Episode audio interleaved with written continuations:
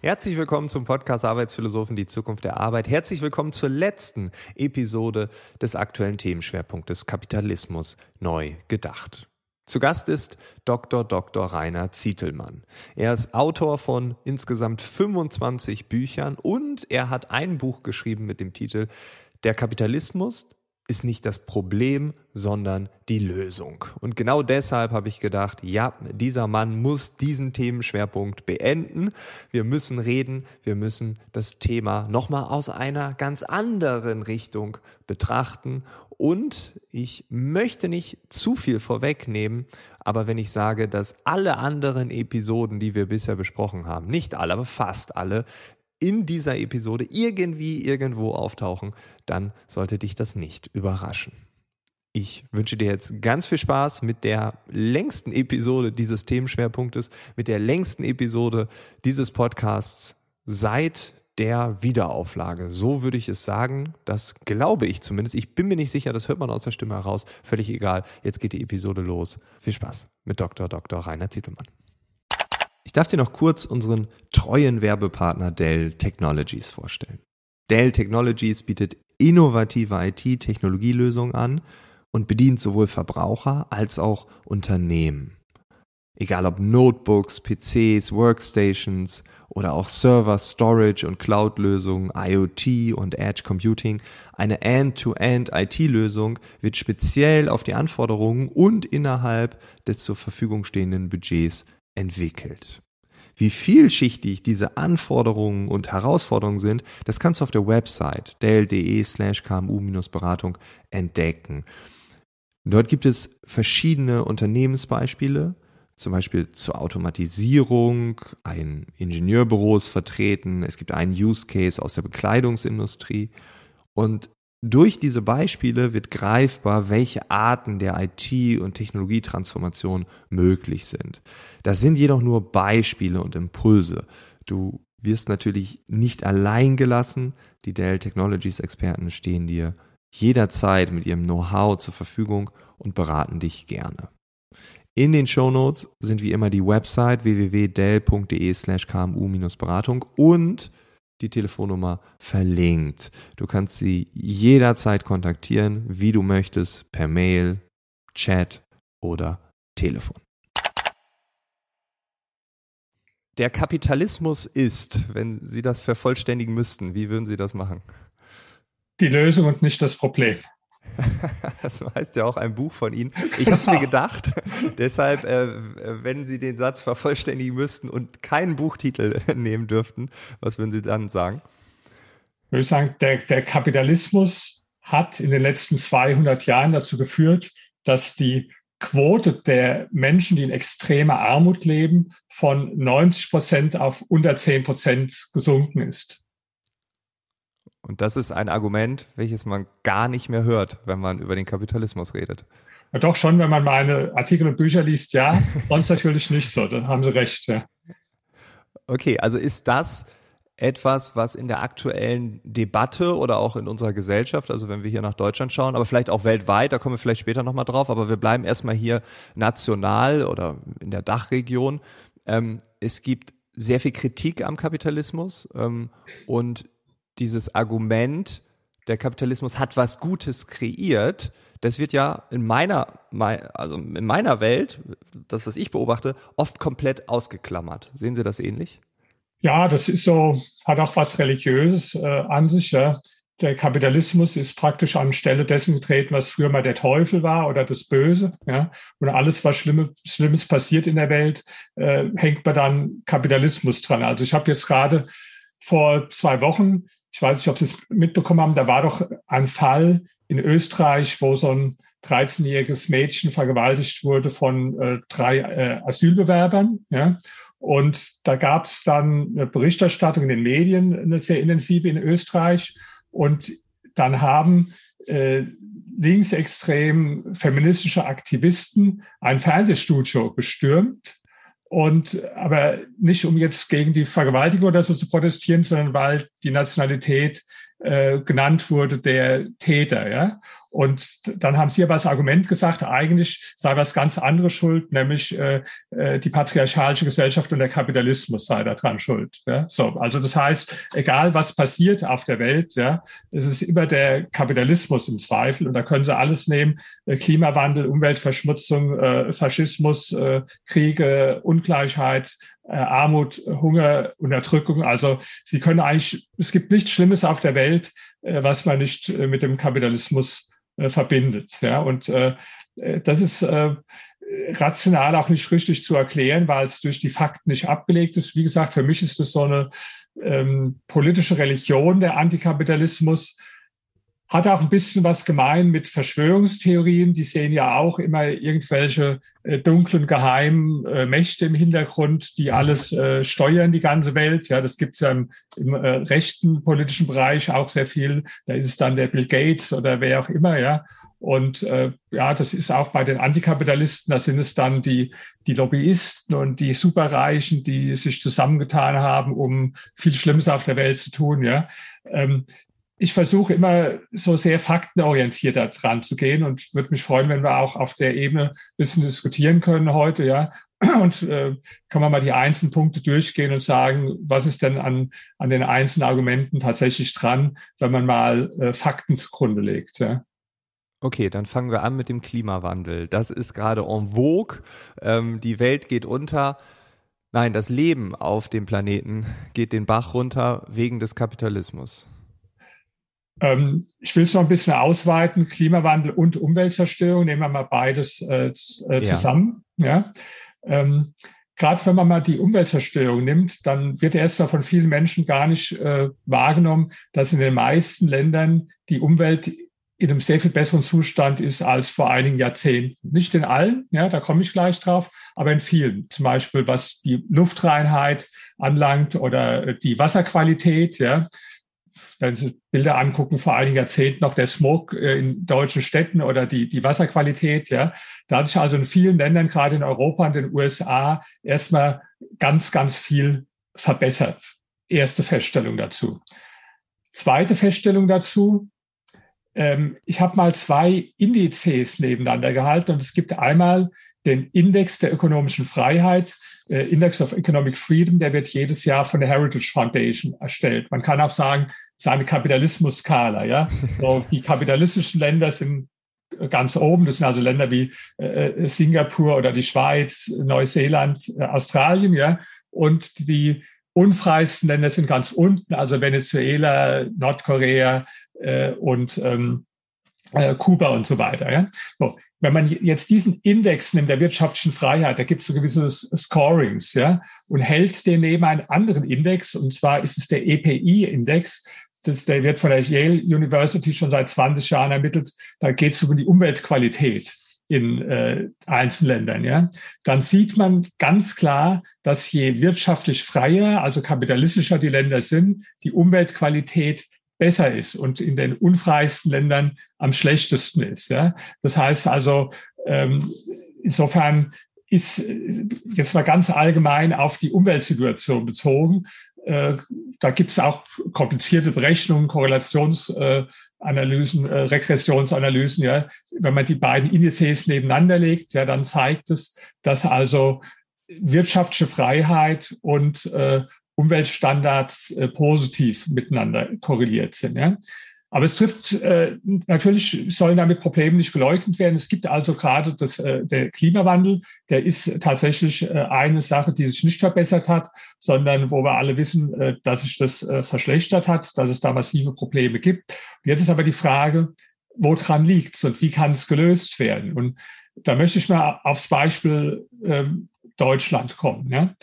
In diesem EPI-Index, da gibt es noch einen Unterindex, da geht es um den Klimawandel nur. Ja? Da werden Sie sehen, dass Frankreich ziemlich viel weiter vorne liegt als Deutschland. Ich glaube, Frankreich auf Platz 4, Deutschland auf Platz 12 oder sowas, ja. Wo man sich erst mal wundert, machen die Franzosen so viel mehr äh, in Bezug auf Klimapolitik, als wir noch gar nicht gehört. Ja, eine ganz einfache Sache. Die Franzosen beziehen 70 Prozent ihrer äh, Energie aus Atomenergie. Ja? Und äh, bei uns sind die Atomkraftwerke abgeschaltet oder fast schon, werden bald alle abgeschaltet, ja. So, das hat aber nichts mit dem Kapitalismus zu tun. Da hat jetzt äh, kein Kapitalist beschlossen, die Atomkraftwerke abzuschalten. Im Gegenteil, die hätten die lieber laufen lassen und Deutschland war mal führend auf dem Gebiet und könnte es heute noch sein, wenn nicht die Politik gekommen wäre, also damals die, ähm, äh, die rot-grüne Regierung dann fortgesetzt auch von der Merkel-Regierung, ja, und die Atomkraftwerke abgeschaltet hätte. Und ähm, das ist für mich eigentlich schon so ein Beispiel, dass man sagt, äh, wenn ich jetzt mal das Thema Klimawandel nehme, ja, wer ist jetzt da schuld? Ist jetzt der Kapitalismus schuld oder ist äh, die Politik schuld? Ja, und ich lese jetzt gerade ein tolles Buch, also weil wir über Klimawandel äh, reden, kann ich jedem empfehlen. Ich halte es hier mal hoch, nicht mein Buch, sondern von Bill Gates geschrieben. Ja, und da hat er so ein Kapitel über CO2-freie Stromerzeugung. Ja, und da sagt er, äh, Atomkraft ist die einzige CO2-freie Energiequelle, die zuverlässig und rund um die Uhr elektrischen Strom liefern kann, zu jeder Jahreszeit und fast überall auf der Welt und die nachgewiesenermaßen im großen Maßstab funktioniert.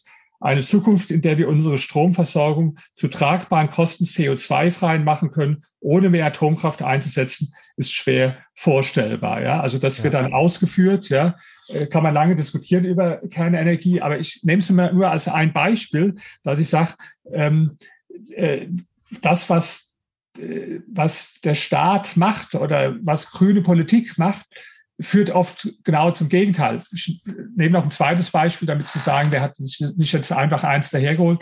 Jetzt in, China ist jetzt äh, neu so Magnetschwebebahn und äh, so sowas wie bei uns der Transrapid war, ja, die unglaublich schnell in zwei Stunden, glaube ich, von Shanghai nach Peking gehen und so weiter. Ja, äh, also wenn der Strom, zumindest wenn er, sagen wir dann auch aus äh, umweltfreundlicher äh, ähm, oder klimafreundlicher Energie wie aus Atomenergie kommt, natürlich äh, eine sehr, sagen wir mal, umweltfreundliche Art der Fortbewegung, äh, auch im Vergleich zum Fliegen zum Beispiel. Ja? ja.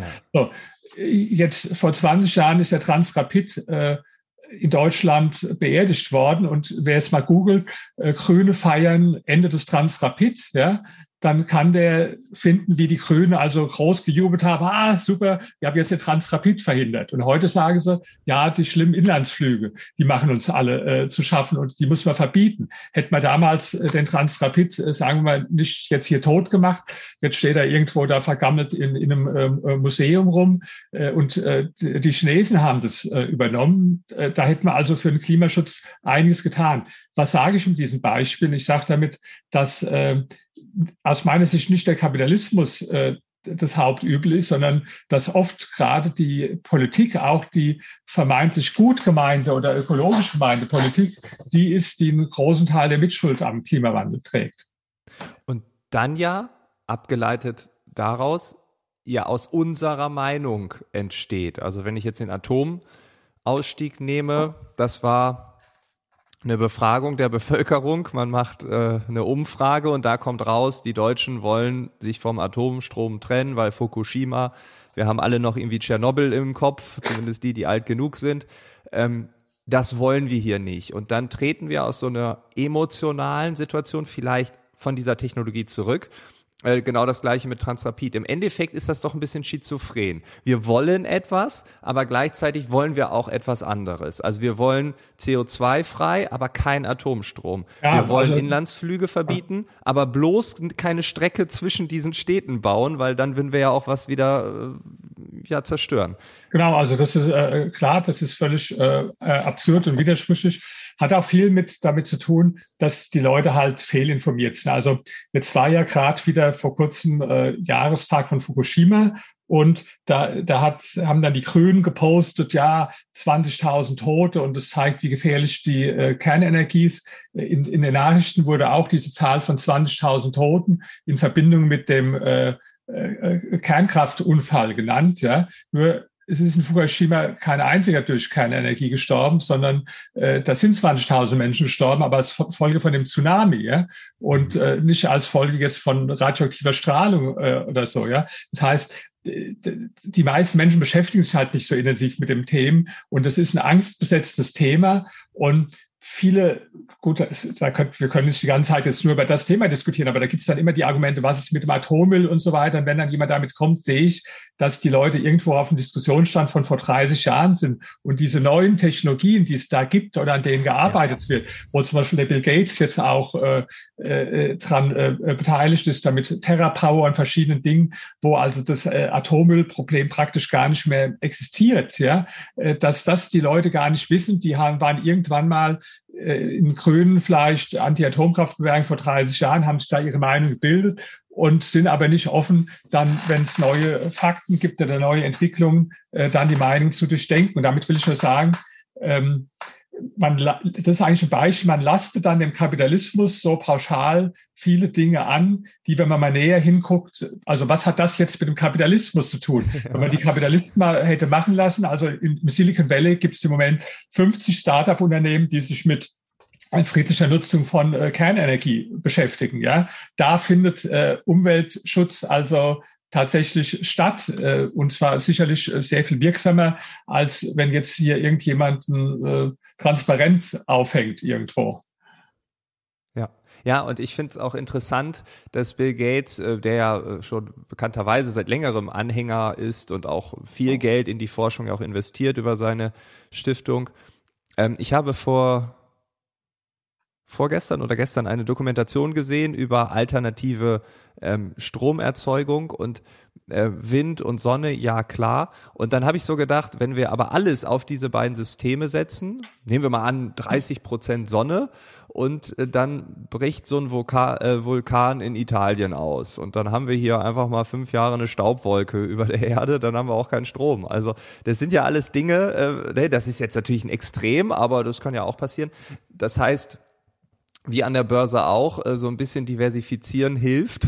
Und, also äh, wenn man, wenn man alles, was wir jetzt sagen mit Windkraft und äh, Sonnenkollektoren, hat mal jemand ausgerechnet, da müsste man weltweit äh, eine Fläche äh, lückenlos bepflastern, die ist so groß wie Nordamerika, also inklusive äh, Kanada, ja, Stück für Stück äh, alles dann bepflastern. Also das ist äh, einfach irreal, ist auch von der Versorgungssicherheit, vor allen Dingen von dem Wirkungsgrad äh, viel geringer. Und äh, ich will nur mal sagen, äh, da äh, wir wollen es jetzt nicht nur in der Kernenergiediskussion hier festhängen, aber es ist ja nur für mich ein Beispiel dafür, dass man sagt, hier der Kapitalismus ist schuld an der ja, Umweltzerstörung. Ja. Da nehme ich das mal in zwei Teile auseinander und sag mal, also erstmal ist die Umwelt in vielen Bereichen besser als vor 20, 30 Jahren. Nimm das mal wahr. Ich weiß nicht, ob Sie das Buch kennen von Steven Pinker, Aufklärung jetzt, oder von äh, äh Hans Rossling, Factfulness. Ja. Auch zwei tolle Bücher, ja. Und da weist er ja nach, dass, dass wir eine Fehlwahrnehmung haben. Dass man, also wenn man die Leute fragt, wie ist es denn, ja, dass die Leute sagen, alles wird schlechter, die ganze Welt ist schlimmer und die Umwelt wird immer schlimmer. Und wenn man sich die Zahlen anguckt, ist gar nicht abgedeckt. Also erstmal überhaupt zur Kenntnis nehmen, was denn überhaupt ist, ja, und dann, klar, es gibt Probleme, die will ich auch nicht leugnen. Äh, äh, wenn man dann die Probleme anschaut, überlegen, wie kann man sie jetzt lösen? Und wenn jetzt ähm, jemand dann sagt, ich will ein antikapitalistisches System haben praktisch. Ja. Da bin ich da deswegen sehr skeptisch, weil die halt alle ausnahmslos versagt haben in den letzten äh, Jahrzehnten, äh, in den letzten 100 Jahren. Und zwar ganz besonders im Umweltbereich. Ja. Also ich habe jetzt gerade äh, so einen Bericht gelesen über Umweltzerstörung der DDR. Ähm, das war ja äh, extrem viel mehr Umweltzerstörung, als es jemals in der Bundesrepublik äh, gegeben hat. Ja, in, gar keinem Vergleich. Es hat sich erst dann gebessert nach der Wiedervereinigung in, in den Gebieten. Ja, oder ich habe ein tolles Buch gerade gelesen, äh, ganz faszinierendes Buch äh, über, über Tschernobyl, wo also der ganze Unfall im Detail nachgezeichnet war. Ja? Und der äh, führende Atomwissenschaftler damals der UdSSR, der hat selbst am Schluss gesehen und gesagt, es war unser Wirtschaftssystem ja, mit seinen Strukturen, was dazu geführt hat. Kann man also in dem Buch äh, detailliert nachlesen. Das heißt also, ich bin skeptisch, dass ja viele Leute denken, wenn einer gute Absichten hat, was Gutes will, das würde lang. Nee, manchmal kommt auch bei dem gut gemeinten was Schlechtes raus. Also wir haben ja schon gerade zwei Beispiele mit dem Transrapid oder mit der äh, Kernenergie. Ja, aber äh, man, man kann es auch, sagen wir, verallgemeinern, dass planwirtschaftliche Systeme oder die vor allen Dingen auf, auf Staat setzen, dass die halt einfach nicht funktioniert haben in der Geschichte und gerade im, im Umweltbereich überhaupt nicht funktioniert haben, sondern zu einer totalen Katastrophe geführt haben. Da sage ich, da muss man doch auch mal lernen aus der Geschichte. Ähm, ich habe jetzt hier gerade ein anderes Buch gelesen von äh, Christian Niemitz, auch sehr empfehlenswert, äh, Sozialismus, äh, die äh, gescheiterte Idee, die niemals stirbt. Und er hat zusammengezählt, dass es 24 sozialistische Experimente gegeben hat in den letzten 100 Jahren und die sind alle ausnahmslos gescheitert. Ja? Und klar, jetzt kommen manche und sagen, ich habe hier eine Idee, jetzt kommt Experiment Nummer 25, diesmal wird es klappen. Also ist ja in Peru gerade wieder ein Marxist äh, gewählt worden, der sagt jetzt, äh, Nummer 25 weiß ich, das wird gehen. Aber das war immer so. Ich weiß auch vor 20 Jahren, da ist ja in Venezuela Hugo Chavez gewählt worden. Ja, da waren alle begeistert. Oh, Sozialismus im 21. Jahrhundert. Ja, jetzt haben wir es endlich. Ja, jetzt wissen wir, wie es geht. Und Sarah Wagenknecht, die viele gut finden, aber sag mal, die hat noch vor ein paar Jahren gesagt, äh, Venezuela ist ein Wirtschaftsmodell, von dem wir viel äh, lernen können und äh, war also auch eine große Verehrerin von äh, Hugo Chavez und Venezuela. Ja, ich meine, das Ende kennen wir jetzt, ja. ja. Die, die, Inflationsrate, die liegt irgendwo im paar tausend, das war sagen wir mal in einem Jahr bei eine Million Prozent, ja. ja. Äh, die ja, äh, sind zehn Prozent der Bevölkerung sind geflohen, schon aus Venezuela. Viele hungern, es ist Unterdrückung, ja. So, und der Trick ist dann immer, dass wenn es dann gescheitert ist, dann kommen die Sozialisten jedes Mal sagen, nee, nee, das war gar nicht der richtige Sozialismus, ja, sondern äh, das war eine Verfälschung und das nächste Mal, da wird es aber besser, ja. Und das, da sage ich mir, also äh, dann, wenn das aber immer wieder gescheitert ist, ja, das ist also für mich wie, sagen wir mal, eine, eine Hausfrau, die immer wieder einen Kuchen nach einem ähnlichen Rezept backt. Jedes Mal wird es den Gästen schlecht und die müssen sich übergeben und statt irgendwann mal zu verstehen, dass das Rezept schlecht ist, ja, nur sagt, ich muss das nächste Mal ein bisschen abwandeln, dann wird es vielleicht besser. Es, es, es ist aber nicht so. Ja. Ja, also äh, ich finde es interessant, dass der Titel des Buches dann auch heißt, eine gescheiterte Idee, die niemals stirbt, weil normalerweise ist es ja so, dass der Mensch zumindest in der Idealvorstellung aus Fehlern lernt. Und äh, hier äh, ja, gibt es anscheinend so ein Gesellschaftskollektiv oder zumindest eine Strömung innerhalb der Gesellschaft, die immer wieder sagt, das ist doch toll. Ähm, wir kommen beide aus Berlin, wir haben unterschiedliche Rollen. Ich bin Mieter, Sie sind Vermieter. Ähm, dort haben wir die gleiche Idee, in einem Mikrokosmos, der vielleicht bald bundesweit äh, ausgeweitet wird.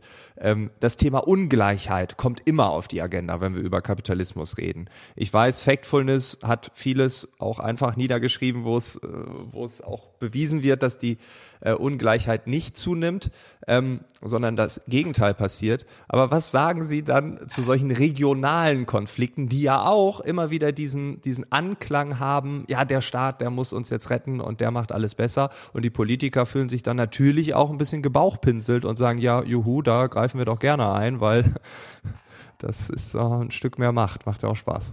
Also sind ganz viele Fragen auf einmal, schichten wir ein bisschen ab. Also sagen wir generell Thema Ungleichheit. Ja, ähm, ich persönlich äh, finde das ein völlig äh, irrelevantes Thema. Ich interessiere mich vielmehr für, für Armut. Ja? Ich will mal, bevor wir jetzt hier auf Deutschland gehen, kommen wir wieder zum Beispiel China, was ich vorhin genannt habe. Ja? In äh, China haben 1980 88 Prozent der Menschen extreme Armut gelebt. Ja?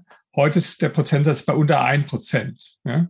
Das ja. heißt, durch die Einführung von äh, Marktwirtschaft, mehr Kapitalismus, private Eigentum, äh, ist die Armut extrem zurückgegangen. Die Ungleichheit, die man ja in dem sogenannten Gini-Index misst, die ist aber sehr stark gestiegen in China. Ja? So, wenn ich jetzt sage, Ungleichheit ist das Wichtigste, dann müsste ich ja sagen, gehen wir zurück zur Mao-Zeit, weil da waren die Leute gleich, ja, da war alles besser.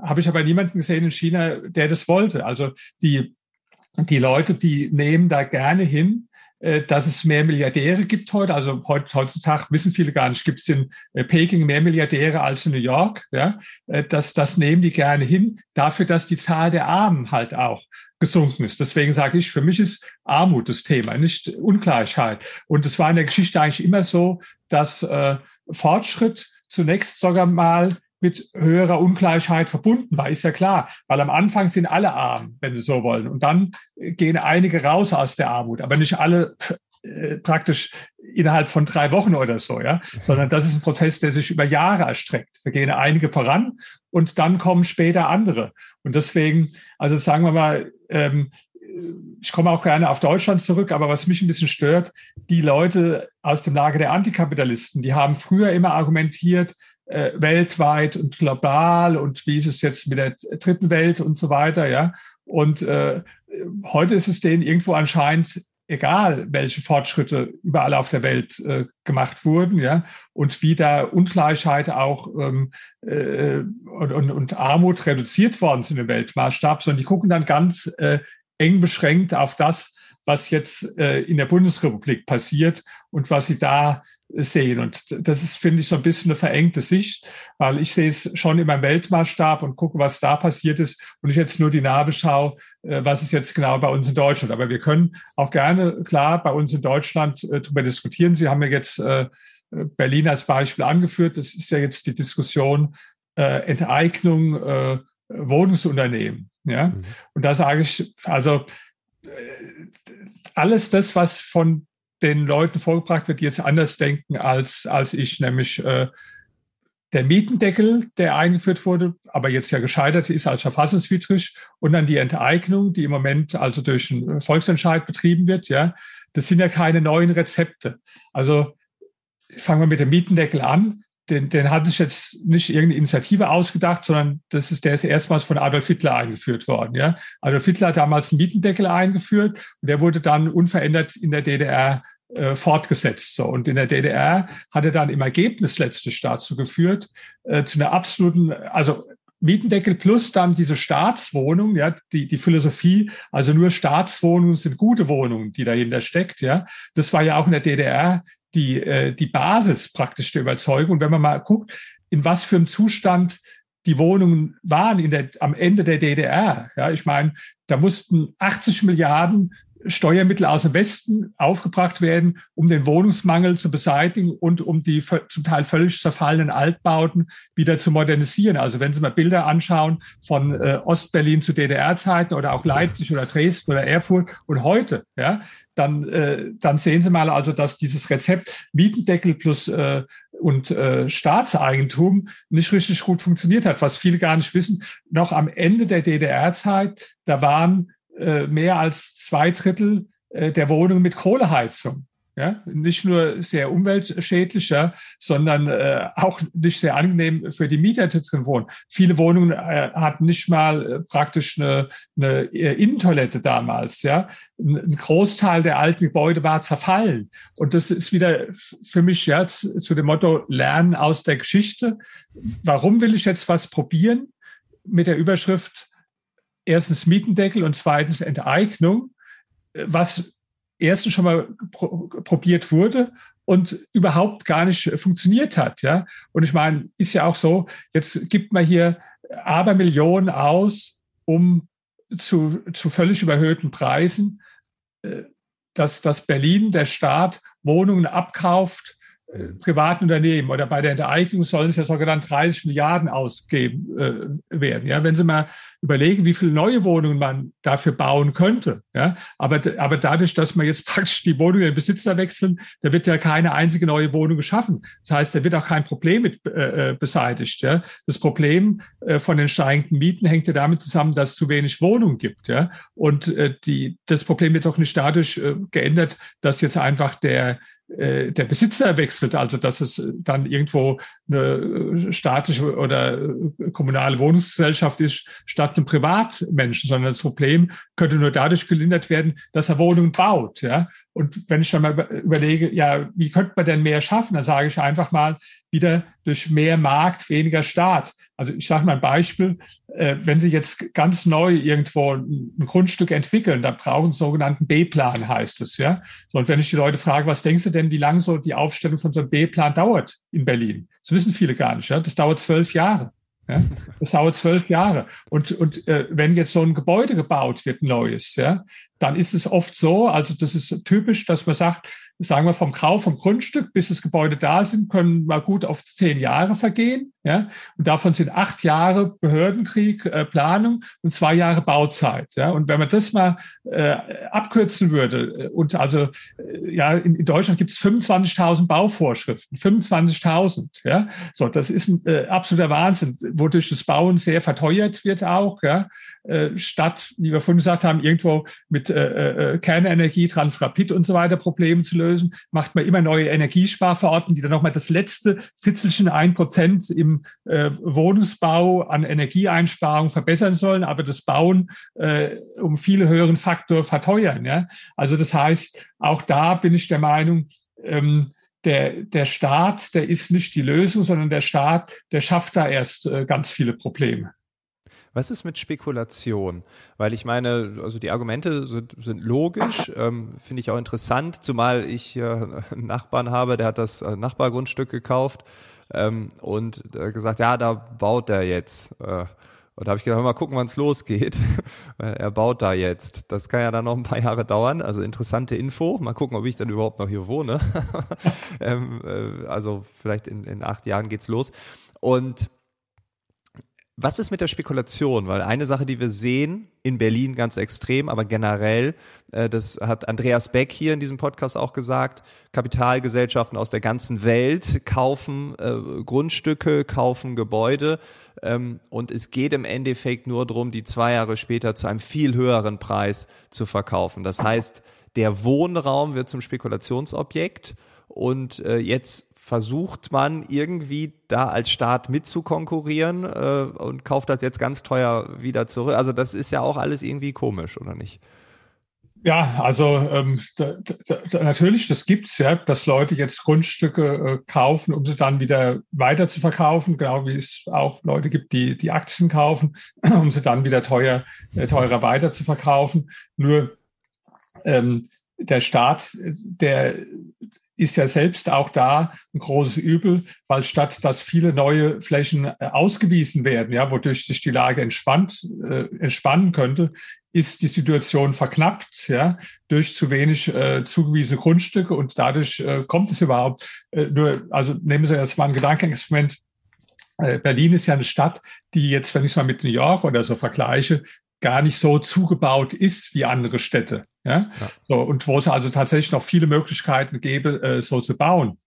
Und wenn da sehr viel mehr Bauland ausgewiesen würde, Spekulationen gibt es immer, hat es auch, äh, hat's auch immer gegeben, die, die werden es nie ganz beseitigen. Aber diese Auswüchse, ja, die sind ja nur dann möglich, wenn also ein Gut äh, tatsächlich äh, sehr, sehr knapp wird und wenn Preise in schneller Zeit äh, steigen. Da werden ja diese Leute äh, dadurch äh, angezogen. Also muss ich da auch wieder das äh, Übel letztlich an der, an der Wurzel angehen.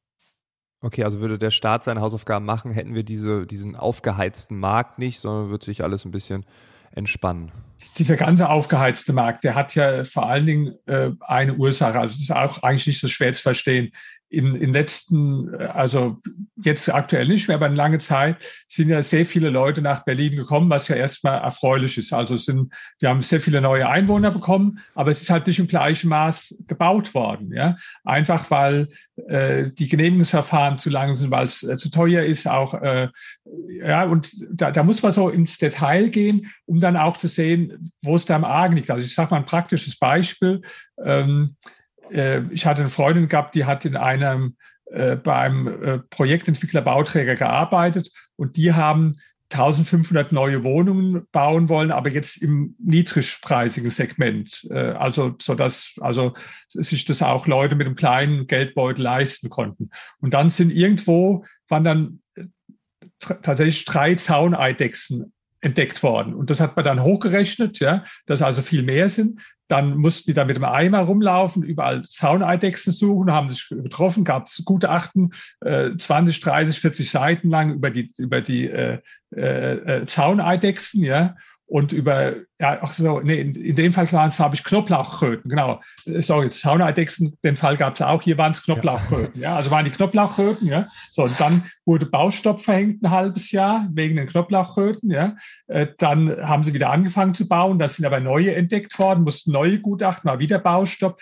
Jetzt sage ich schon, die ganze Sache ausgegangen ist. Also die Firma von meiner Freundin ist pleite gegangen da drin, weil das war ihr größtes äh, Projekt, ja. Und die haben das einfach nicht dann stemmen können mit diesen ganzen äh, äh Baustopps, ja.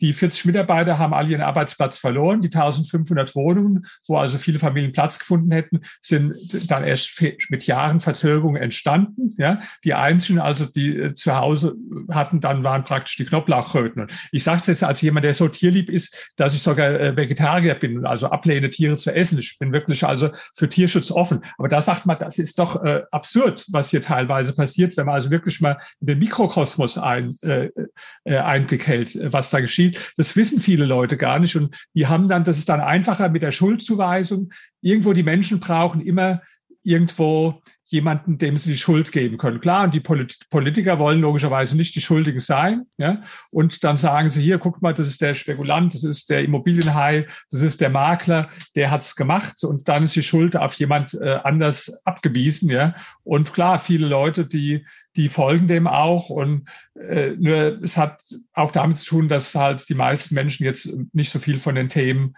äh, verstehen. Ja, und das ist ja, wenn man bei vielen Themen hinguckt, wir hatten eben die Kernenergie, wir haben jetzt das Thema Bauen, ja, dann ist einfach so, dass leider die Leute mit den äh, plakativen, äh, billigen Parolen, äh, die dann irgendwo sagen, hier ist der, äh, hier ist der Böse und die Ängste schüren, ja, die sind leider im Vorteil gegenüber demjenigen, der jetzt so, wie ich versucht, doch eine äh, faktenbasierte, differenzierte Argumentation aufzubauen, weil das ist halt nun mal, braucht man ein bisschen mehr Zeit und Geduld, sich sowas anzuhören, zu durchdenken oder durchzulesen, als wenn jemand sagt, guck mal, da ist der Schweinehund, der Makler, äh, der hat's gemacht und äh, oder der böse Immobilienbesitzer, den müssen wir jetzt enteignen.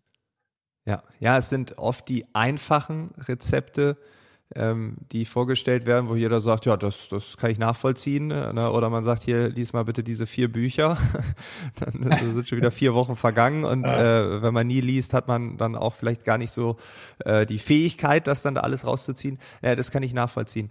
Ähm, eine, eine Sache, die mich immer beschäftigt, ähm, wenn alles angstgetrieben ist, ähm, kann man dann, also wenn das Emotionale so wuchtig ist, ja. und ich merke das ja auch bei mir hier, ich habe eben meine Rolle beschrieben, ich bin Mieter auf dem Berliner Wohnungsmarkt und äh, ich gucke immer mal wieder so nach links und rechts, ob es irgendwo eine schönere Wohnung gibt. Das habe ich dann irgendwie dann so langsam aufgegeben, weil ich denke, ach, das ist, das wird immer teurer und warum soll ich da jetzt, unsere Wohnung ist ja schön so. Und ähm, dann merkt man aber, wie andere auf einmal sagen, oh, oh, wir haben Zwillinge bekommen, wir brauchen eine größere Wohnung. Ja. Und äh, jetzt äh, kommt der Mietpreis von äh, 6,65 Euro, äh, würde der dann steigen, Sie könnten eine neue Wohnung bekommen für 16,50 Euro, also 10er pro Quadratmeter mehr. Und das ist so emotional aufgeheizt. Ähm, kann man dann mit rationalen Argumenten überhaupt noch argumentieren? Weil ich also, glaube, das prallt doch ab haben Sie recht. Also wahrscheinlich halt nicht, sieht man ja auch. Ja. Und äh, man muss auch sagen, ähm, es, es ist natürlich so in Berlin, wir waren ja verwöhnt äh, eine Zeit lang, also weil wir äh, extrem niedrige Mieten hatten, auch in äh, guten Gebieten ja. wie Prenzlauer Berg oder Mitte oder so. Ja, ich weiß noch, wo ich, äh, äh wo ich, ich habe 1999, 2000 äh, relativ viele Wohnungen gekauft, damals in der Invalidenstraße. Die meisten habe ich jetzt wieder verkauft. Ja. So, da war die Miete damals kalt fünf Euro so bei den äh, Wohnungen, also in, in Mitte, ja. So, also da waren wir schon hier verwöhnt, auch im Vergleich zu äh, anderen westdeutschen Städten. Und klar, verstehe ich jeden, der dann sagt, ich habe äh, bisher früher mal fünf Euro gezahlt, äh, kalt, ja, jetzt zahle ich irgendwann da zwölf Euro. Äh, das, das ist nicht schön, das gefällt mir nicht, das kann ich auch verstehen. Aber äh, man muss auch sagen, es gibt jetzt auch kein kein Menschenrecht in Berlin Mitte zu wohnen. So, für, für jeden. Ja, es gibt auch in New York kein äh, Menschenrecht am Central Park zu wohnen. Das, obwohl da jeder gerne wohnen, wohnen würde. Da wohnen halt manche auch in Brooklyn oder äh, irgendwo äh, in, in anderen äh, Bezirken. Ja, und äh, aber das ist ja allgemein so. Ja, ich meine, der eine fährt jetzt äh, Mercedes S-Klasse, ja, oder, oder ein äh, Bentley oder so, ja, aber es gibt jetzt auch kein Menschenrecht, dass jeder jetzt äh, Ferrari fährt oder, oder Bentley fährt oder Mercedes S-Klasse. Es gibt halt auch Leute, die fahren, äh, fahren Fiat, ja. Und äh, das ist jetzt äh, klar, dass äh, wenn man jetzt mal bei dem Bild bleibt, dass jemand, der bisher in der S-Klasse äh, gefahren ist, wenn der dann irgendwo äh, aus ökonomischen Gründen gezwungen wird, dann im Fiat zu fahren, dann kann ich den Mensch natürlich verstehen, dass ihm das nicht gefällt. Das ist ja ganz logisch. Ja? Trotzdem muss ich sagen, äh, die Frage ist doch, äh, wie man dann darauf reagiert. Ja? Und äh, das ist so ein bisschen auch eine Sache vom Menschenbild, was ich habe. Äh, ist den Menschen wirklich geholfen, wenn ich sage, äh, du bist hier ein Opfer von äh, Kapitalismus, Gentrifizierungspolitik und schließlich uns an, äh, wer dich macht das und das. Ist den Menschen wirklich damit geholfen? Oder ich bin ja mehr so der Mensch, der an den Einzelnen appelliert und sagt, äh, guck mal an, was du jetzt für dich tun kannst, um deine Situation äh, zu verändern, auch wenn die äußeren Rahmenbedingungen schlecht sind, ja, weil, weil ich, ich glaube einfach, das hilft dem Menschen nicht, ja. Wenn ich dem sage, äh, deine Situation ist schrecklich, macht dir auch gar keine Hoffnung, dass sich irgendwas ändert. Solange der Kapitalismus äh, da ist, wird es dir letztlich immer äh, schlecht gehen, ja. Das ist doch was, was Menschen eigentlich äh, die Hoffnung raubt und äh, hoffnungslos macht. Ja? Und ich habe halt eine andere Botschaft. Ich sage, äh, egal wie die äußeren Umstände sind, du kannst immer als Meister deines eigenen Schicksals was erreichen. Und ich habe jetzt mein letztes Buch über ein ganz anderes Thema geschrieben, aber nur mal als äh, äh Beispiel anzuführen, was ich damit meine. Das neue Buch, das heißt, ich will, was wir von erfolgreichen Menschen mit Behinderungen lernen können. Da habe ich 20 Menschen porträtitiert, die also behindert sind. Ich habe jetzt gerade äh, letzte Woche war ich mit einem Abendessen davon, äh, der, der hat keine Arme, ja, der ist aber einer der besten Hornisten der Welt, ja. So und ich meine, wenn einer wirklich klagen könnte und sagen könnte, ich habe hier schlechte Karten mitbekommen, ich habe keine äh, äh Chancen, ja, dann, dann wäre es doch der, der ohne Arme auf die Welt gekommen ist. Macht er ja, aber ja. nicht. Ja? Der ist unglaublich optimistisch, erfolgreich. Ja? Und er sagt, ich habe mal festgestellt, dass das Jammern über mein Schicksal, mein Schicksal überhaupt nicht ändert. Ja? Und deswegen mache ich es auch nicht, ja? sondern habe selbst die Hand genommen und äh, ist heute unglaublich erfolgreich. Hat schon mit 23 seine Autobiografie geschrieben. Er ist jetzt 30 Jahre. Ist überall auf der Welt, gibt seine Konzerte, nimmt seine CDs auf. Ja? Und das, oder hier in Berlin, anderer, ich weiß nicht, ob Sie ihn kennen, der Galerist König. Ja? Äh, der hat hier äh, eine Galerie, der war blind, wo er die Galerie eröffnet hat. Ja, inzwischen sieht er wieder 30 Prozent, weil er nach 30 Operationen äh, Hornhauttransplantation oder so, sieht er jetzt wieder ein bisschen was. Aber wo er die Galerie eröffnet hat, war der blind. Ja, ich meine, das ist, der hat ja nicht nur in Berlin die Galerie, der hat eine in Seoul, der hat eine in London. Ja, ja, ja. einer der erfolgreichsten Galeristen. Und ich sag mir, äh, dann, dann nehme ich doch lieber solche äh, Mensch. Oder ich sage noch einen dritten, der hat auch Vorwort zu meinem Buch geschrieben, Salia Karawatte. Ja, vielleicht kennen manche den Film Blind Date mit dem Leben oder gibt's auch als Buch, ja. Der war auch fast blind schon mit 15 Jahren. Äh, dann hat er mit 20er Jahren schwer Krebs bekommen und so weiter, ja. So, der, der ist auch praktisch heute blind, ja. Ist ein erfolgreicher Unternehmensberater und macht gerade sein nächstes Buch, seinen nächsten Film. Und ich suche mir lieber diese Leute, kann nicht jeder so sein, verstehe ich auch, ja. Aber jeder kann sich ein bisschen von abschneiden, dass ich sage, äh, was habe ich denn für ein Menschenbild? Und äh, sage ich jetzt, ich, ich will Opfer sein, Opfer vom Kapitalismus, Opfer von dem und dem und klage jetzt irgendwo äh, die, die ganze Welt an, ja. Oder sage ich, ähm, nee, ich äh, gucke, wie ich mein Schicksal selbst in die Hand nehme und äh, das ist halt so letztlich die, die kollektivistische gegen eine eher auf das Individuum ausgerichtete äh, Weltanschauung. Ja, das hört sich für mich gerade so ein bisschen so an. Also wir hatten Wolf Lotter hier im Gespräch, der ja viel über das Thema Selbstverantwortung referiert. Und ähm, es klingt für mich so, dass wir jetzt den Kapitalismus als eine Art ja, Stellvertreter oder ja, Teufelsersatz so quasi definiert haben, als Stellvertreter für unsere Selbstverantwortung. Also der Kapitalismus, der saugt uns alle aus, der macht alles kaputt, der ist ganz böse und dann müssen wir uns nicht drum kümmern über die, also um die Welt, aber auch nicht um uns. Also es ist ja wahrscheinlich einfacher zu klagen, das sagt auch Jens Korsen immer. Ne? Also der, der Beginn ist aufhören zu klagen, zu jammern und nicht zu sagen, ich muss, sondern ich will und dann verändert sich alles. Äh, also dieses äh, Inner Game, dieses Mindset, ähm, auch wenn ich dieses Wort Mindset überhaupt nicht mag, aber das, das höre ich gerade so ein bisschen raus. Also naja klar, das heißt für mich ist auch das verbunden in der Tat. Das, äh, ich sehe das schon ganzheitlich. Es geht hier mit nicht nur um ein bestimmtes Wirtschaftssystem, sondern es geht ja. hier um ein bestimmtes Menschenbild, um eine bestimmte Philosophie, die dahinter steht. Ja, und ähm, äh, klar, der Kapitalismus löst nicht alle Probleme. Ja, also ich sage mal, andere Systeme, die versprechen den Menschen auch eine Sinnstiftung. Also zum Beispiel im Sozialismus, da hast du irgendwo den, den, äh, den höheren äh, Sinn in dieser Ideologie, ja, oder im Islamismus ist, ist es auch so, ja, äh, im, im, Nationalismus auch, dass du bestimmte Ideologien, ja, die den Menschen Sinn geben. Der Kapitalismus gibt den Menschen keinen Sinn, den, den muss schon jeder selbst suchen in seinem Leben. Es gibt halt nur die materiellen Bedingungen, die halt besser sind als jedem anderen System. Ja? Aber es ist nichts, äh, was dich dann,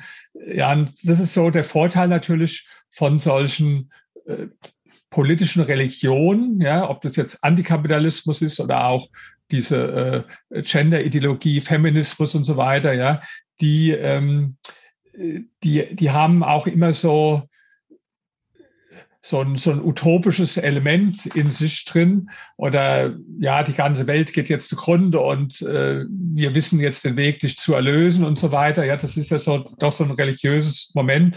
Äh, also für mich ist das alles, sind es so politische äh, Religionen. Das sehen Sie auch bei, bei der äh, Öko-Ideologie, ja, dass so wie die Rituale der Religion, ja, die tun dann ihren Joghurtbecher irgendwo äh, auskratzen und äh, äh, der, der Müll wird dann getrennt und dann haben sie immer schlechtes Gewissen, wenn sie fliegen und so. Sie fliegen zwar trotzdem, aber immerhin mit dem schlechten Gewissen äh, äh, fliegen sie und tun dann Buße, indem sie Grün wählen und so weiter. Ja, das hat also für mich irgendwo äh, ja, das, das hat nicht so viel mit Rationalität zu tun und vielleicht liegt es im Menschen drin, dass er solche Dinge halt braucht. Und ich verstehe das auch so spirituelle Dinge oder Sinn, nur dass ich sage, das soll eigentlich nicht irgendeine Ideologie sein, die dir das gibt, sondern das muss jeder Mensch äh, in sich und für sich suchen. Und äh, ähm, ja, also deswegen wollte ich damit nur sagen, wenn ich über Kapitalismus spreche, ist es eigentlich eingebettet in so eine größere Frage, welches, welches Menschenbild habe ich im Grunde genommen. Ja.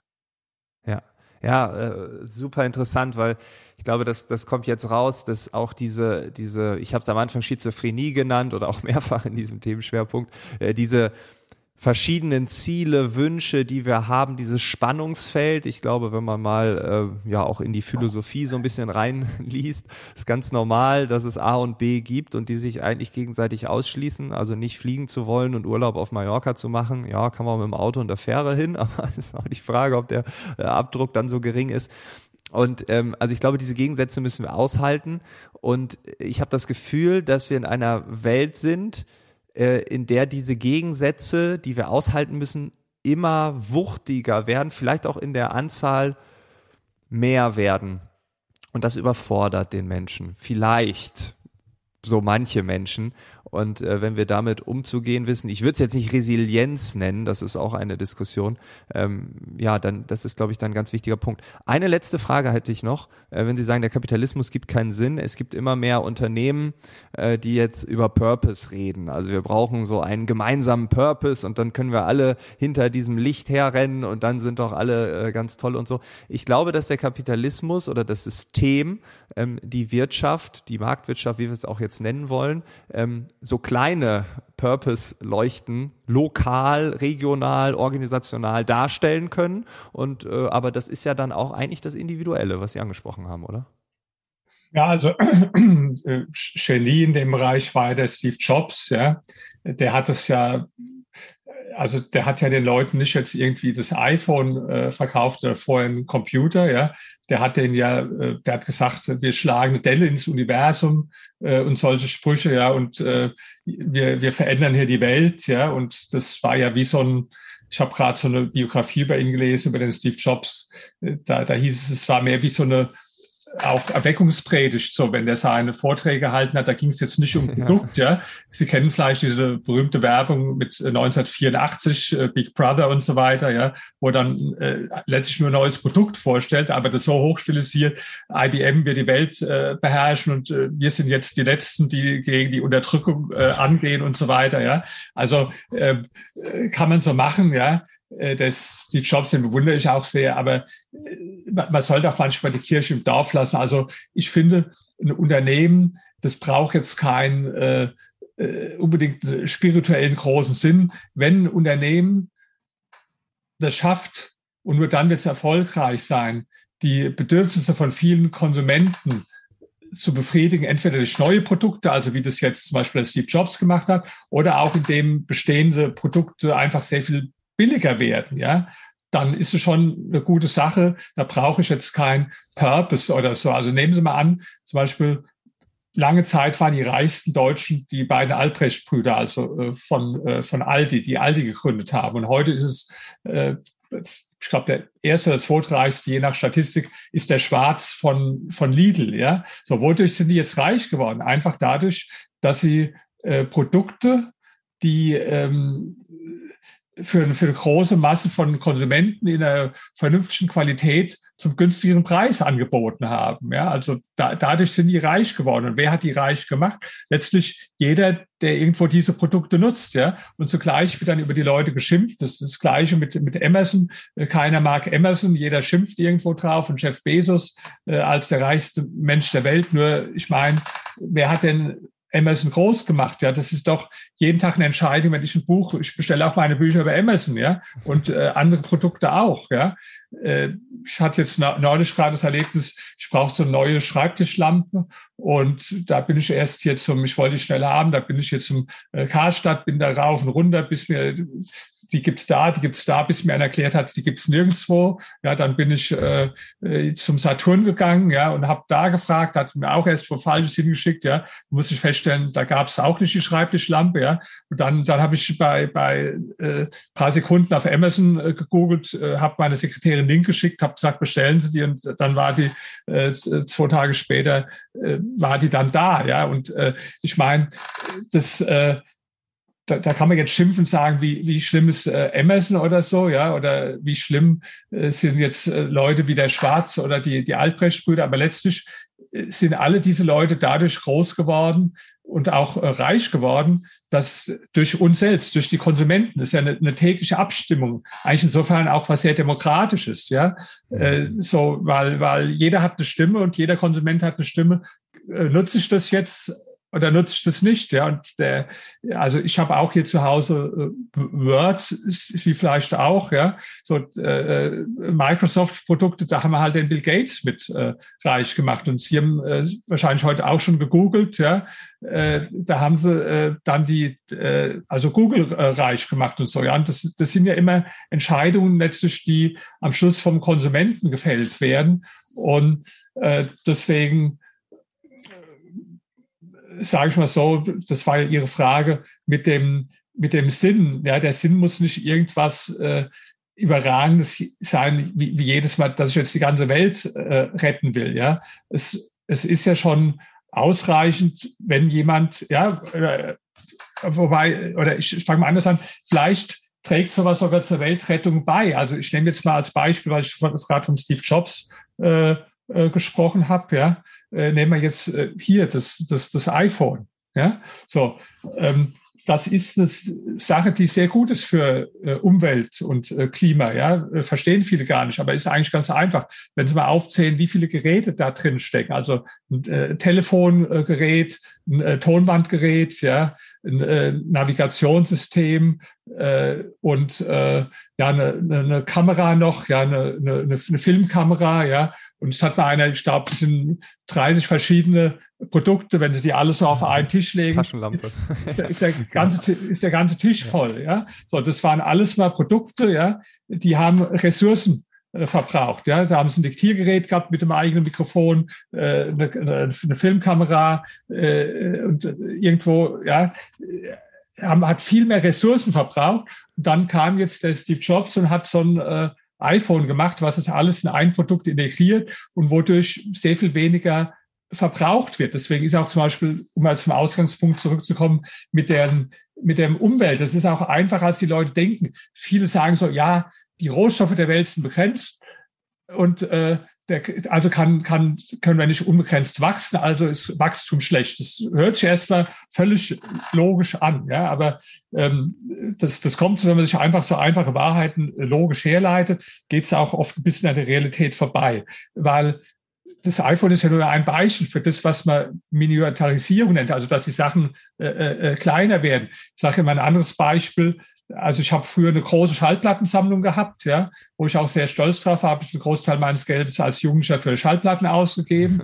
Und äh, dann später äh, kamen dann die CDs, die den großen Vorteil hatte, dass nicht immer die, die Kratzer und die dann äh, äh, gesprungen sind und äh, was weiß ich, wo ich mich äh, geärgert habe. Ja, so kamen die CDs an einer viel besseren Qualität. Die haben dann nur noch einen ganz kleinen Raum ein, eingenommen äh, davon. Ja, so ich bin jetzt ein bisschen altmodisch, kaufe mir immer noch CDs. Meine Freundin lacht mich aus, weil die hat überhaupt keine CD, äh, weil die letztlich dann MP3, wo überhaupt nichts mehr gebraucht wird. Also gar kein Platz mehr äh, gebraucht wird, ja. Oder Bücher. Also ich besitze ein paar tausend Bücher, die bei mir auch gar nicht zu Hause alle hinpassen. Ich war jetzt gerade in so einem Self-Storage wo ich im Container ein paar tausend Bücher gelagert habe, weil da musste ich einige rausholen, ja. Also alles ein bisschen unbequem, ja. Mein Vater, der ist 92, der ist da sogar moderner als ich, der liest jetzt einen Großteil auf, auf Kindle, ja, und braucht den ganzen äh, Platz nicht, nicht mehr, ja. Äh, wo, wo ich noch viel äh, Papier mit, mit Büchern und, und Platz hier verbrauche. Also das sind jetzt nur so Beispiele, die, die mir jetzt spontan einfallen und die zeigen so eine einfache Parole, ja, äh, Wachstum ist schlecht, es werden immer mehr Rohstoffe verbraucht wenn man genauer mal hinschaut, stimmt das gar nicht. Also in vielen Bereichen ist sogar der Rohstoffverbrauch in den USA in den letzten 20 Jahren gesunken. Und zwar genau aus diesen Gründen, ja, die ich eben äh, genannt habe als Beispiel. Und deswegen, ja, wir kommen immer wieder zum gleichen Thema. Es gehört schon auch eine Menge Wissen dazu, auf verschiedenen äh, Gebieten, ja, um sich äh, über die Dinge eine Meinung bilden zu können. Und so ein schnell dahergesagter Satz, ja, denk doch mal nach, äh, die, die äh, Rohstoffe sind begrenzt, Wachstum kann nicht unbegrenzt sein, also müssen wir Wachstum reduzieren. Hört sich für einen, der nicht viel weiß, erstmal logisch an. Aber wenn ich dann nur mal so ein paar Argumente bringe, wie eben, ja, dann äh, ist es vielleicht sinnvoll, auch mal darüber nachzudenken, ob das wirklich so einfach ist. Ja, also ähm, äh, das, das Thema Ressource, das hatte ich sogar auf dem Schirm, das haben wir dann so ein bisschen verloren äh, durch den Berliner Wohnungsmarkt. Und jetzt, wo Sie es sagen, es gibt äh, eine ganz tolle Seite, ich glaube, die ist sogar von äh, Hans Rosling, äh, also beziehungsweise von seiner Tochter, weil er äh, leider nicht mehr lebt. Ja.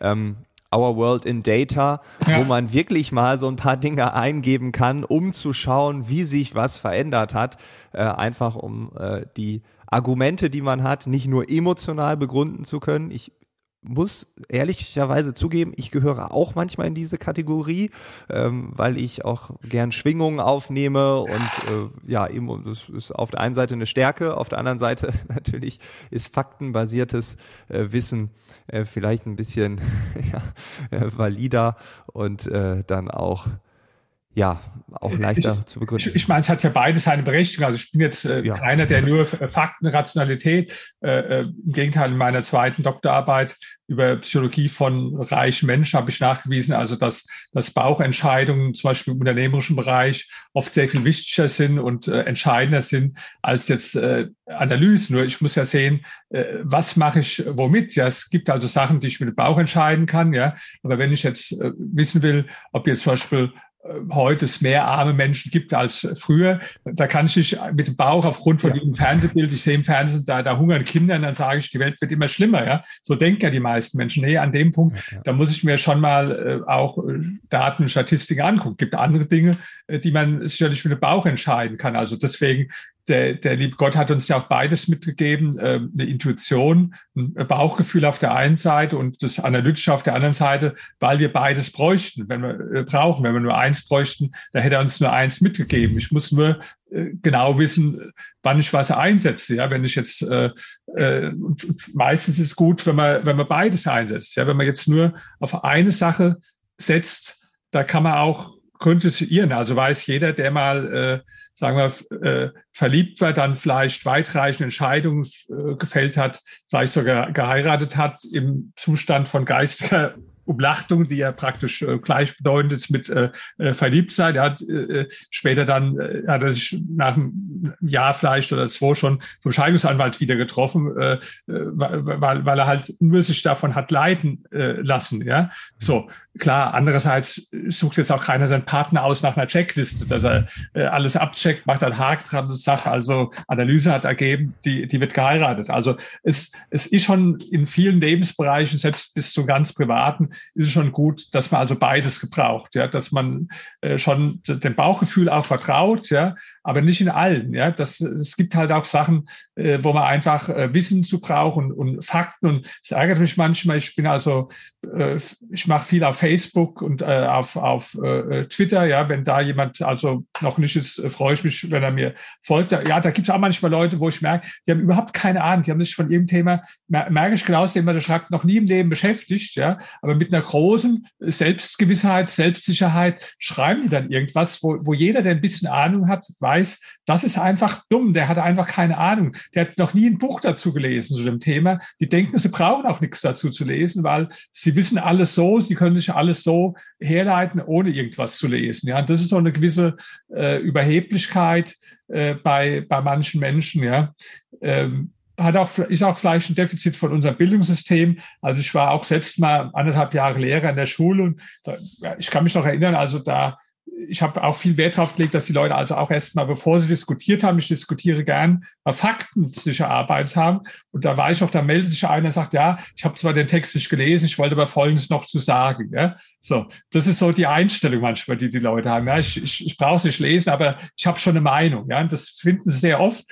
Äh, also wer, wer mal was zum Lachen haben will, der guckt sich im Internet die, die Videos von der linken Vorsitzenden an, äh, äh Hennig Welso. Ja? Da wird ein wunderbares Beispiel sehen, wie man also äh, zu bestimmten Themen ohne irgendwelche Fakten zu kennen, aber immer sehr starke Meinungen hat zu dem Thema. Okay, und dann noch eine allerletzte Frage. Ähm, wenn Sie in die Zukunft schauen, also eigentlich erübrigt sich diese Frage, aber optimistisch, pessimistisch, mal so, mal so, wie beim Bauchgefühl und äh, den Fakten? Also vom Bauchgefühl bin ich äh, eigentlich immer eher ein Optimist, ja. Aber ich muss gestehen, wenn ich so auf die politische und wirtschaftliche Entwicklung schaue, dass ich doch in vieler Hinsicht dann, äh, wenn ich also die, die, die Fakten analysiere, sage, dass ich sehr, sehr skeptisch bin bei vielen Entwicklungen in Wirtschaft und Gesellschaft in Deutschland, nicht nur in Deutschland, sondern weltweit im Grunde genommen.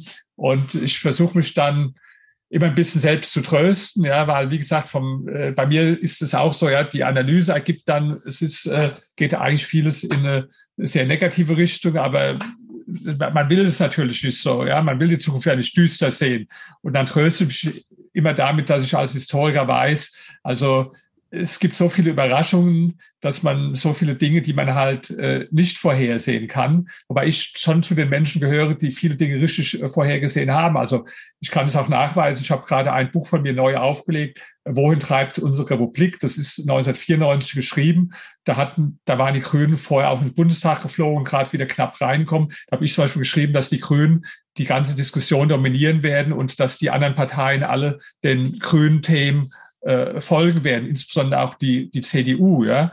Und habe auch vorausgesagt, dass sich rechts von der CDU noch eine Partei entwickeln wird, die sich aber immer weiter nach rechts entwickeln wird. Habe vorausgesagt, dass die SPD zusammenarbeiten wird mit der äh, Linken und so weiter, was damals also alles noch, hat jeder gesagt, der spinnt, ja. Also manchmal kann man schon, das, ich habe das Buch deswegen extra unverändert neu aufgelegt, wohin treibt unsere Republik, damit äh, jeder sehen kann. Also äh, da habe ich schon in vielen Dingen recht behalten, ja obwohl die äh, Prognosen also eher äh, skeptischer, negativer Art waren da. Aber es sind, äh, wenn ich heute also auch die Situation schaue, ähm, dann sage ich, der Kapitalismus ist eigentlich überall eher in der Defensive auf der Welt. Das war in 80er Jahren anders. Ja. In 80er Jahren, da gab es Leute, also wie Ronald Reagan oder in Großbritannien Margaret Thatcher oder auch dann in Schweden haben sie kapitalistische Reformen gemacht. In, in Deutschland mit dem Schröder auch ein bisschen was in die Richtung. Vor allen Dingen Deng Xiaoping in China äh, hat die Reform gemacht. Also da war überall irgendwo ähm, der Fortschritt äh, in Richtung mehr Kapitalismus da, mehr Markt. Und ja, und wenn ich heute schaue, ist eigentlich überall in die entgegengesetzte Richtung, dass, dass ich mich also als äh, Vertreter von Kapitalismus irgendwo überall in der äh, Minderheitensituation sehe oder sehen Sie auch so ein Buch wie von mir, Kapitalismus nicht das Problem, sondern die Lösung. Da, da finden es nur wenige, aber wenn Sie jetzt in den Bücherladen gehen oder auch bei Amazon schauen, also wie viele Bücher es gibt, wo der Kapitalismus auf der Anklagebank sitzt, die, die können Sie ja gar nicht zählen, ja. Und das ist schon äh, eine Entwicklung, die ich logischerweise aus meiner Sicht äh, negativ sehe. Aber ähm, es ist ja so, ich versuche ja ein bisschen was zu beizutragen, immer im Kleinen auch durch so ein Gespräch wie heute oder durch meine Vorträge, durch meine Artikel versuche ich ja was zu beizutragen, da Gegeninformationen zu geben. Und wie gesagt, wer sich für interessiert, also freue ich mich natürlich, wenn die Leute meine Bücher lesen, aber ich schreibe auch auf Wall Street Online zum Beispiel regelmäßig äh, äh, Artikel, die man sich anschauen kann. Und äh, ja, bei Facebook bin ich so lange, bis ich nicht meine Seite gelöscht oder gesperrt werde, weil mir da schon jetzt mehrfach mit äh, gedroht wurde. Ja, also hoffe ich, dass es äh, nicht auch dann passiert. Ja. Okay, also schon in irgendeiner Ecke, obwohl sie dort gar nicht als ja, also ich sage mal ein völlig absurdes Beispiel.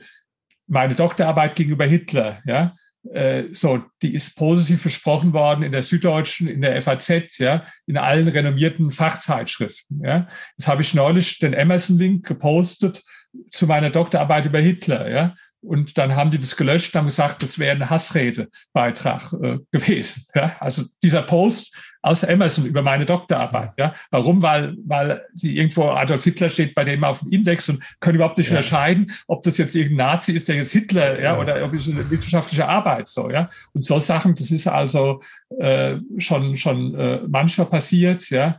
Und ähm, äh, da wird man dann immer bestraft, ja, dass die Reichweite beschränkt wird, dass man keinen neuen Abonnenten mehr einladen darf. Ich habe neulich schon gerade gepostet, ich habe gesagt, wenn er mich nicht mehr findet auf Facebook, dann geht er auf äh, Twitter. Da habe ich bisher äh, die Probleme nicht gehabt, obwohl es da auch immer wieder Leute gibt, die einen dann äh, anzeigen, ja, wegen angeblicher Hassrede. Also ich sage mal das letzte Beispiel bei Twitter, aber die haben das bisher immer zurückgewiesen.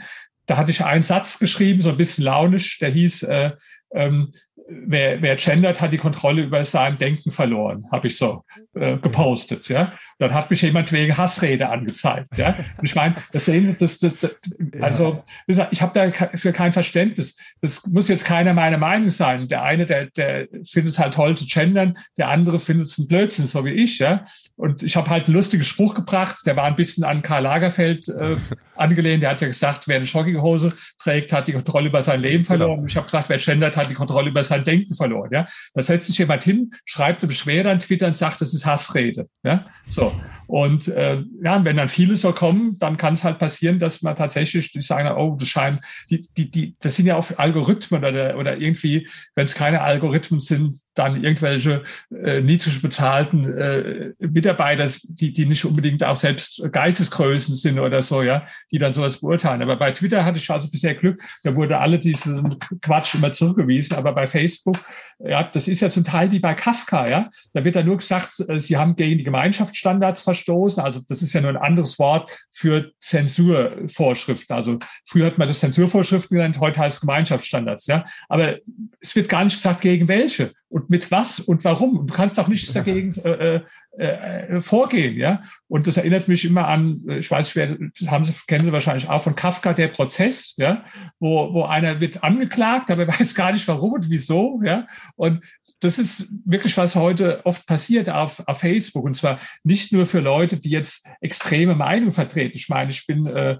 äh, FDP-Mitglied seit 26 Jahren. Ich äh, habe eine äh, liberale Grundeinstellung. Ich bin jetzt in keiner Hinsicht irgendwo äh, ex extrem oder so, außer vielleicht extreme Anhänger vom Kapitalismus, gebe ich zu. Ja, aber das sind ja Meinungen, die in, in der Diskussion äh, erlaubt sein müssen, genau wie die Gegenmeinungen äh, erlaubt sein sollen. Und das sind also so auch ganz bedenkliche Entwicklungen. Äh, die ich da sehe, aber die ich jetzt auch nicht dem Kapitalismus anrechne, obwohl es privates Unternehmen ist, weil es hat natürlich, warum machen die das jetzt? Ja, weil der Staat wieder Vorschriften erlassen hat, wie Netzdurchleitungsgesetz, wo sie gesagt haben, äh, wenn die das nicht äh, praktisch dann löschen und dagegen vorgehen, sind sie in der Haftung. Ja, so und dann löschen die halt lieber mal zehn Seiten zu viel, als irgendwie dann ein Haftungsthema einzugehen. Also auch da sage ich wieder, ärgere ich mich zunächst über Facebook, aber eigentlich im zweiten Schritt ärgere ich mich dann dann mehr über, über die Politik und über den Staat, die jetzt so Gesetze machen, die dann überhaupt der Hintergrund sind, warum Facebook sowas macht. Also, lange Rede, kurzer Sinn. Solange es noch geht, freue ich mich, wenn der ein oder andere bei Facebook äh, mal vorbeischaut. Und wenn's, wenn sie mich da nicht mehr finden sollte, zur Zeitpunkt der Ausstrahlung des Interviews, dann äh, äh bin ich optimistisch, dass dann bei, bei Twitter geht. Ja. Ich bin mir sicher, dass einige ZuschauerInnen ähm, äh, das tun werden. Ähm, mich hat dieses Gespräch wirklich extrem, ähm, ja, so quasi also alles wird so zusammengeführt. Wir haben äh, eigentlich alle Folgen, die vorher besprochen wurden, in irgendeiner Art und Weise gestreift. Wir haben sie ähm, besprochen nochmal einzelne Argumente. Ähm, ich habe jetzt Wolf Lotter und Andreas Beck genannt, aber auch andere wie Jenny Meyer und so kamen hier vor. Deshalb, äh, ja, vielen Dank für dieses Gespräch. Es äh, ist das perfekte Ende für diesen Themenschwerpunkt. Es ist ja schon das zweite Mal, dass wir den Kapitalismus neu besprechen ich finde, jetzt reicht es auch. Jetzt haben wir genug Facetten gehört. Insgesamt jetzt, glaube ich, 22 Episoden darüber. Jetzt sollte man sich eine Meinung gebildet haben und den Kapitalismus auch neu gedacht haben. Vielen, vielen Dank für dieses tolle Gespräch. Ja, Ihnen auch ganz herzlichen Dank. Das war das Gespräch mit Dr. Dr. Rainer Zietelmann. Alle Infos, Social Media, Bücher und so weiter sind natürlich in den Shownotes hinterlegt. Und ein Zusatz noch, ich habe über Rosling gesprochen und von der Seite Our World in Data. Die ist in den Shownotes verlinkt, aber ich meinte eine andere, die ist natürlich auch in den Shownotes verlinkt, nämlich gapminder.org. Das ist die, die auf dem Werk von Hans Rosling beruht. Also, Vielen Dank, dass du diesen Podcast hörst. Danke, dass du dir diesen Themenschwerpunkt angetan hast, dass du deinen Horizont erweitern wolltest. Ich freue mich immer über eine Nachricht, wenn dir dieser Podcast gefällt, wenn du Ideen hast für andere Themen, für andere Gäste, völlig egal. Ich bin immer offen dafür. Ich wünsche dir eine tolle Woche. Wir hören uns in der nächsten Woche, am nächsten Mittwoch wieder. Bis dahin, alles Gute.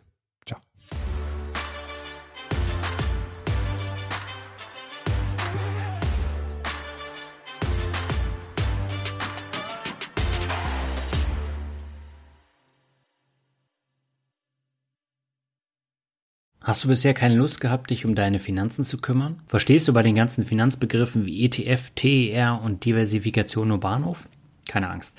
Mir ging das jahrelang genauso, bis ich durch diese Einstellung viel Geld verloren habe. 2013 habe ich dann meine Finanzen in die eigenen Hände genommen und mir Stück für Stück ein Vermögen aufgebaut. Mein Name ist Daniel Kort und ich habe 2015 den Finanzrocker Blog und Podcast gegründet, um über meine zahlreichen positiven und negativen Erfahrungen beim Geldanlegen zu schreiben und zu sprechen. Mittlerweile spreche ich aber mit ganz unterschiedlichen Menschen über Geld, Vermögensaufbau, Familienfinanzen, Rente, finanzielle Freiheit oder auch Karriere. Ganze 167 Podcast-Folgen sind in über fünf Jahren entstanden und jeden Monat laden sich bis zu 150.000 Hörerinnen und Hörer die Episoden herunter.